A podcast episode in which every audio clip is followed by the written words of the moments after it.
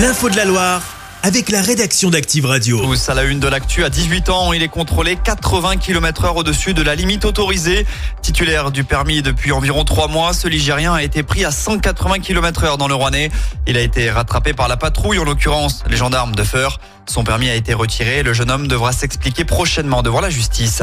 Route toujours un grave accident s'est produit la nuit dernière à Saint-Romain-la-Motte. Un conducteur a perdu le contrôle de son véhicule vers 3 heures du matin sur la RN7. Le jeune homme âgé d'une vingtaine d'années a été grièvement blessé et évacué vers l'hôpital Nord. Dans le reste de l'actu, la levée des barrages se poursuit à Lyon. Les agriculteurs ligériens de l'A89 sont rentrés hier soir. La M7 a été libérée à la mi-journée. Ce retrait progressif fait suite aux annonces de Gabriel Attal hier après-midi. Elles ont convaincu la FNSEA et les JA, mais pas la Confédération paysanne dont les militants vont rester mobilisés jusqu'à lundi. L'actu, c'est aussi cet appel à témoins lancé dans la région après la disparition d'une enfant de 12 ans à Bron, à côté de Lyon. La fillette n'a plus donné signe de vie depuis dimanche dernier. Selon la police, elle aurait fugué de son foyer. Alicia a les cheveux châtains et les yeux marrons. Elle mesure 1m50. Sa description complète est à retrouver sur notre site internet. La députée ligérienne André Torigna va se rendre à la frontière de Gaza ce week-end.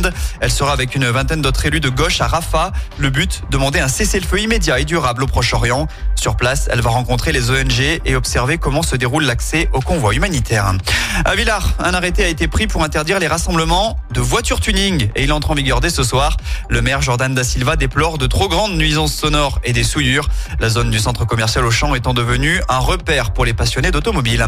Enfin, on termine avec le programme sport du week-end. En tennis, Océane Dodin vient de se qualifier pour les demi-finales de l'NG Open d'Andrézieux.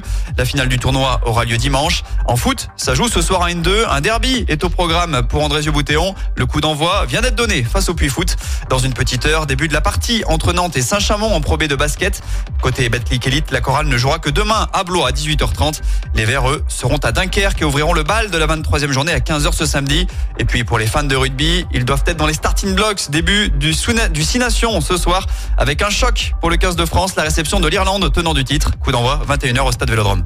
Chaque semaine, vous êtes plus de 146 000 à écouter Active uniquement dans la Loire. L'actu locale, les matchs de la SSE, les hits, les cadeaux, c'est Active. Source Médiamétrie, IR local, habitude d'écoute en audience semaine dans la Loire des 13 ans et plus, de septembre 2021 à juin 2023.